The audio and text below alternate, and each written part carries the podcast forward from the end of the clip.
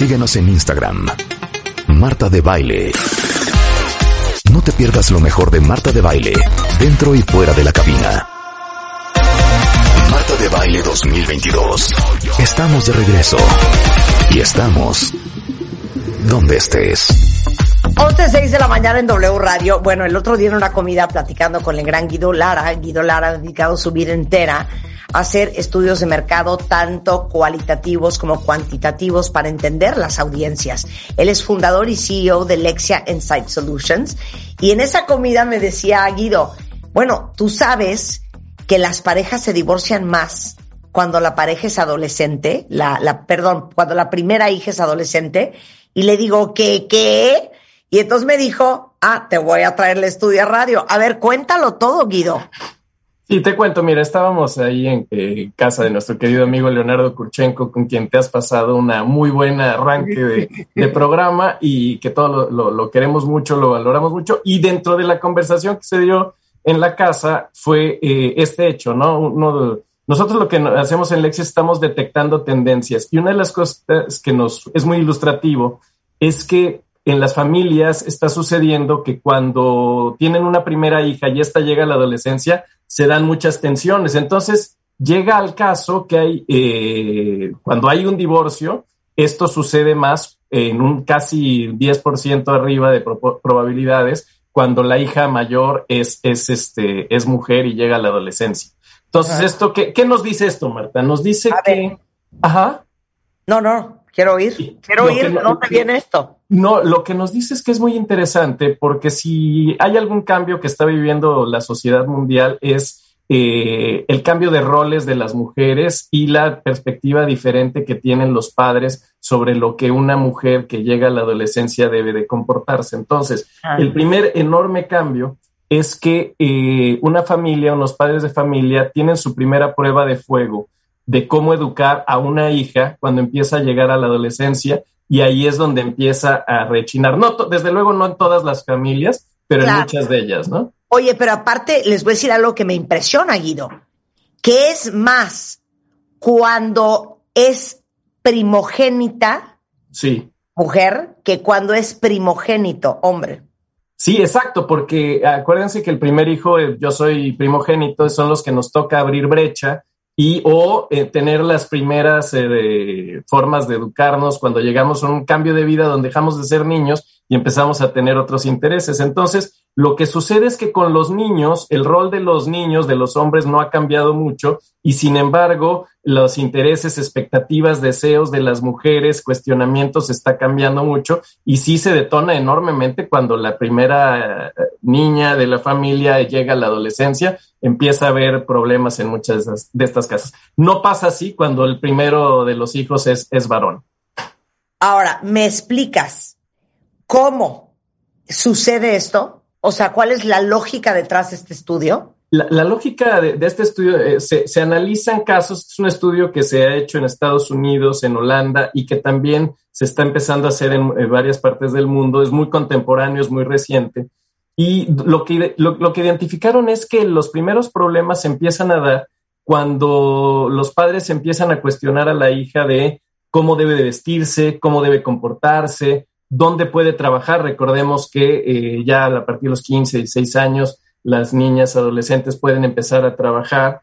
Eh, qué puede hacer y qué no, y qué libertades puede tener y cuáles no. Entonces ahí se empiezan a dar muchísimas tensiones porque la perspectiva de los padres, de los papás, suele ser distinta, de los papás hombres, suele ser eh, muy tensionante con lo que las niñas quieren y desean. Claro, ok, ese es punto número uno. Punto número dos. Sí, y en ese sentido las hijas este, en general declaran menor afinidad con sus papás. Hay una distancia de comunicación que la que tienen con sus hijas, ¿no? Entonces aquí también empiezan desencuentros con las familias y muchas de las mamás, y aquí eh, seguramente nos ha pasado, tenemos muchas amigas, eh, compañeras que tienen niñas adolescentes y empieza a haber estas tensiones y discusiones donde las mamás suelen, suelen ser las portadoras de las costumbres y del discurso patriarcal. Los hombres suelen, los papás suelen irse dos pasos para atrás y no meterse en problemas. Claro, lo que pasa es que, bueno, yo, yo he sido, bueno, soy mamá de dos niñas que pasaron ya por la adolescencia y la verdad es que eh, una forma un poco más radical de decirlo es que yo creo que el hecho de que las niñas adolescentes rozan más con sus papás que los niños adolescentes, o sea, obviamente estamos hablando de generalidades cuentavientes, y tiene que ver también con que la mamá es la que acaba siendo, y aquí es donde viene el término fuerte, el basurero de las hijas, ¿no? Y de los hijos. O sea, ¿qué quiero decir? Que parte de la chamba que tenemos como mamás y papás, pues es ser basurero para que nuestros hijos vomiten todo lo que traen, ¿no? Eh, sentimientos, emociones, frustraciones, furia, enojo, tristeza. Es ahí donde la avientan. Porque en general muchas mujeres son más hábiles para el manejo de emociones que muchos hombres. Sí, más hábiles y, se toman en serio la tarea y lo asumen y asumen ese rol que, bien señalas del depositario de todas las pues, eh, molestias, inquietudes, etcétera. cierto, somos las depositarias, me encanta esa palabra. Sí, sí, usted, ustedes en general lo suelen recibir y a los papás se les hace muy fácil darse dos, dos, dos pasos atrás y dejar la tarea. Entonces lo que estamos viviendo en muchos de los hogares mexicanos, lo estamos viendo en todos los niveles socioeconómicos, es que hay esa, esos diálogos entre las mujeres, entre las mamás y las hijas, y además están viviendo unas hijas que ya cada vez son más, son más críticas, más abiertas, más conectadas con sus libertades, con sus derechos, y que no están aceptando vivir el rol que eh, los papás, los papás especialmente, les dejan eh, El caso con los niños es totalmente diferente. Como no hay cambios en los roles masculinos, como los hombres seguimos siendo los hombres y no está haciendo mucho el cuestionamiento sobre cómo debemos cambiar, salvo el ser más igualitarios y más equitativos y más respetuosos de las mujeres, pero es la agenda de las mujeres, son los temas de las mujeres los que están moviendo las discusiones en los hogares, Marta. Y, hablando del tercer punto, que es eh, el, discurso patriarcal, ahora que fue el Día Internacional de la Mujer, ¿se acuerdan que trajimos eh, a una persona de la Embajada de Noruega para que nos platicara qué han hecho en Noruega para que Noruega sea en la lista de más de 113 países el mejor país para ser mujer.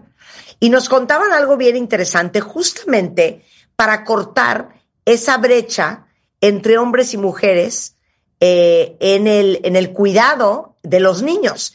Y decían que de entrada tienen 12 meses en Noruega de, eh, ¿cómo se dice? Maternity leave. O sea, sí, sí, sí. De, permiso de paternidad y de... de permiso de maternidad. Pero de esos 12 meses, por ley, 10 semanas tienen que estar con la mamá y 10 semanas tienen que estar con el papá. Sí. Me pareció súper interesante porque como, hasta desde un punto de vista como mucho más profundo y cultural y social, están tratando de acortar el discurso patriarcal, que es tu punto número cuatro. Sí, no, fíjate que eh, eh, toda la agenda feminista es, es, muy compleja, es muy amplia, pero hay algo que sintetiza mucho, que es más tiempo las mujeres trabajando fuera de casa y más tiempo los hombres trabajando dentro de casa. Y no solo trabajando dentro de casa en esto tan importante que hacen en Noruega, que es en la crianza. No estamos hablando exclusivamente del trabajo que existe y es duro, de de lavar los trastes, de lavar, de preparar la comida, etcétera, sino de estar en, en, en, una cercanía emocional con el recién nacido, con la crianza, y dejar que esto no es, hay la responsabilidad de las mamás y los papás se desconectan. De hecho, el, el principal problema que hay en México es el de los padres ausentes, ¿no? En muchos de los estudios que hemos hecho, hicimos un estudio de ciencia, analizando los textos de ciencia ficción de escritores mexicanos y siempre en todos lados lo que hay más es el papá ausente. Entonces, esto que te comentaban en Noruega, de la presencia del padre eh, eh, igualitariamente haciéndose responsables de la crianza de los hijos, pues, es fundamental. Claro. Entonces, eh, muchas madres todavía en México están asumiendo este discurso patriarcal en este eh, estudio que hiciste, Guido. Sí, lo que hemos, lo que hemos visto es que eh, no solo son los hombres los que defienden que las cosas sigan como estaban, que la mujer esté arrinconada en la casa trabajando, criando a los hijos eh, y no teniendo una vida propia profesional hacia adelante, sino que son las propias mujeres, muchas de las mujeres, creo que a, la, nuestra generación, y cuando digo nuestra generación hablo de personas con, de entre 40 y 60 años que hoy tienen hijos, estamos a la mitad del camino, todavía no damos el salto para estar en una dinámica tipo Noruega, tipo los países nórdicos o tipo los países más avanzados, que es donde hay una mucho, mucho mayor igualdad. Entonces, las, mamás y muy probablemente muchas de tus cuentavientes que están escuchando están a la mitad del camino entre defender lo que sus mamás les enseñaron, que es los valores de lo patriarcal, y entender a sus hijas, ¿no? Entonces, por ejemplo, yo, a mí me gustaría eh, un hashtag que diga escucha a tu hija, ¿no? Eh, escucha a tu hija, porque todos estos problemas que se están dando en las familias y que incluso llevan a la ruptura y al divorcio, está porque no se está escuchando las necesidades y deseos de estas nuevas generaciones de niñas, Marta. Hay, que, hay que entenderlas. Claro. Ahora, eh, la distancia de los hombres con el mundo femenino es lo que tiene un impacto en las probabilidades de que te acabes divorciando. Esto es interesantísimo. Eh, en, estos estudios estadísticos con grandes análisis de datos de múltiples casos en, estos países, en Estados Unidos y en Holanda, pero también aplica en Latinoamérica, eh, disminuye enormemente la posibilidad de, divorciarte si, tu hija es, si tú tienes una hija primogénita, pero tuviste hermanas, es decir, contacto con lo femenino, con sus temas, que si sus novios, sus problemas, sus emociones, sus gustos, sus aficiones, vas a ser muchísimo más sensible con el mundo femenino. El, problema realmente está en esa dinámica de club de Toby, de machismo, de quererle imponer a las mujeres una forma de comportamiento, una forma de ser, que es lo que eh, tensa muchísimo las relaciones con los papás. Cuando no tienen cercanía con el mundo femenino. Entonces, el haber tenido una hermana, simplemente haber tenido una hermana, estadísticamente disminuye las posibilidades de divorciarte cuando tu hija es adolescente. Claro, qué, fuerte, ¿eh? Ahora, eh, hablemos de la diferencia entre los contextos culturales en los que crecieron los papás y eso cómo impacta la forma en que criamos a nuestros hijos. Sí, puede ser hasta, no eh, el estudio habla de, inmigración, ¿no? Pero hay otro tipo de inmigración más concreta que es, por ejemplo, código postal o nivel socioeconómico o culturas y tal. Lo que se ha visto es que si los padres no pertenecen a la misma cultura, eh, las posibilidades de divorcio aumentan enormemente, ¿no? Eso es, eso es, eso es fundamental. Y cuando los padres pertenecen, por el lado contrario, cuando papá y mamá pertenecen a la misma cultura, aunque tengan una hija primogénita, eh, las posibilidades disminuyen. Pero se va a la luna si tú eres una persona que tienes una hija y uno de los padres viene de una sociedad más conservadora y otra más liberal, ahí, ahí la explosión es este, cósmica, ¿no? Atómica totalmente. Híjole, y esto les va a doler en el alma la menor, eh, a menor escolaridad del papá, no de la mamá, y ahorita me explicas por qué, aumenta la probabilidad del divorcio. Sí, es, el, hecho de que uno como hombre se salga del discurso patriarcal, del machismo, del imponer su voluntad, de ejercer su privilegio, es, es algo que no se da naturalmente, es algo que necesariamente se da a partir de lecturas, de conversaciones, de reflexiones. Entonces, si el hombre no tiene eh, estos recursos, porque pues no pudo, no estudió, la, la vida no se lo permitió, eh, es muy probable que se quede atado a sus ideas preconcebidas, al, discurso predominante, a los valores que reinan en su entorno, y entonces pues se ponen muy machines, muy tercos y poco flexibles para escuchar a tu hija, ¿no? Entonces sí está vinculada la capacidad de reflexión, educación, capacidad cognitiva para salir adelante y poder criar a una familia que tiene una hija primogénita. Claro. Ahora, eh, ¿cuál es la hipótesis final de este concepto? ¿No es porque las parejas prefieran tener hijos hombres?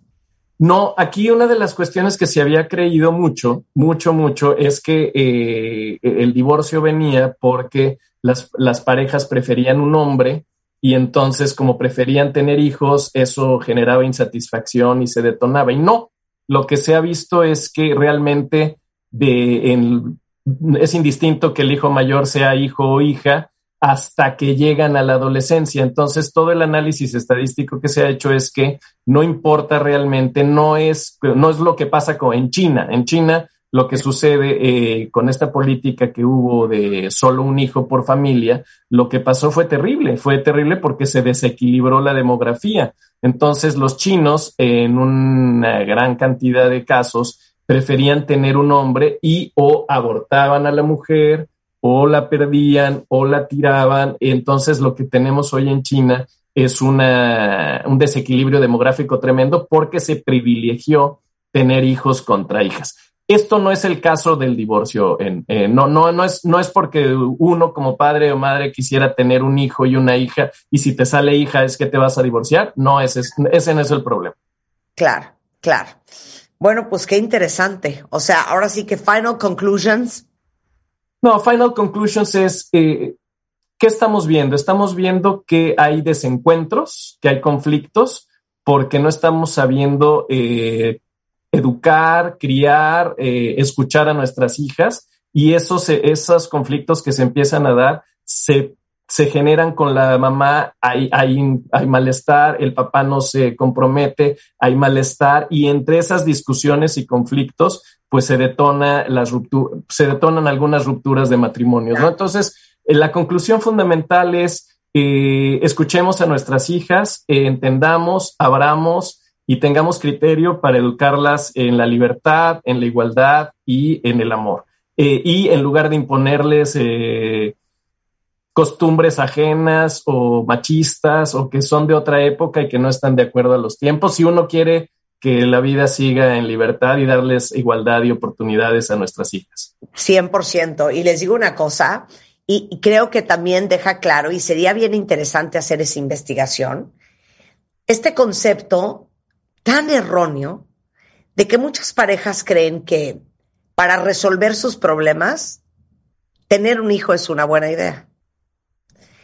O, para mí, otra idea errónea es que los hijos unen. Más bien los hijos atan. Los hijos eh, también pueden ser un gran elemento disociador. Y sería interesante entender qué impacto tiene el tener hijos en una pareja, hombres o mujeres. Sí, totalmente. Creo que lo has dicho bien, eh, más bien atan que, que, unen. Y uno de los temas ya también terribles que se está viendo es que están, hay un que salió en este mes de la mujer, este día de la mujer, es el, el problema este horroroso de la violencia vicaria. ¿Qué, ¿Qué quiere decir? Que los hijos a veces también están siendo usados como rehenes, como armas con las cuales dañar a la pareja. Eh, a partir de darse de hijazos, de chantajear, de no dejarlos ver, y, y, eso es otro de los enormes temas. A la hora de los conflictos, muchas veces los hijos son, eh, son los que sufren la violencia. Y hay casos, y se está viendo, que hay casos extremos, incluso de, de, llegar a la muerte de los hijos. Es, es, muy delicado lo que se está viendo en el rol de los hijos con la violencia vicaria, Marta. Hablemos de eso la próxima vez. Claro que sí, Marta. Me va a dar mucho gusto y te agradecemos, este, como siempre, el espacio, Marta. 100%. Guido Lara es fundador y CEO de Lexia Insight Solutions. Lo encuentran en Twitter como Guido Lara para lo que se ofrezca y necesiten. Un abrazo, Guido. Muchas gracias. Abrazo, Marta. Que te estés muy bien. Igualmente. Bueno, invité a Vidal Schmil, que ahí viene después del corte, porque no saben de qué vamos a hablar. De cuando los hijos nunca se van de casa.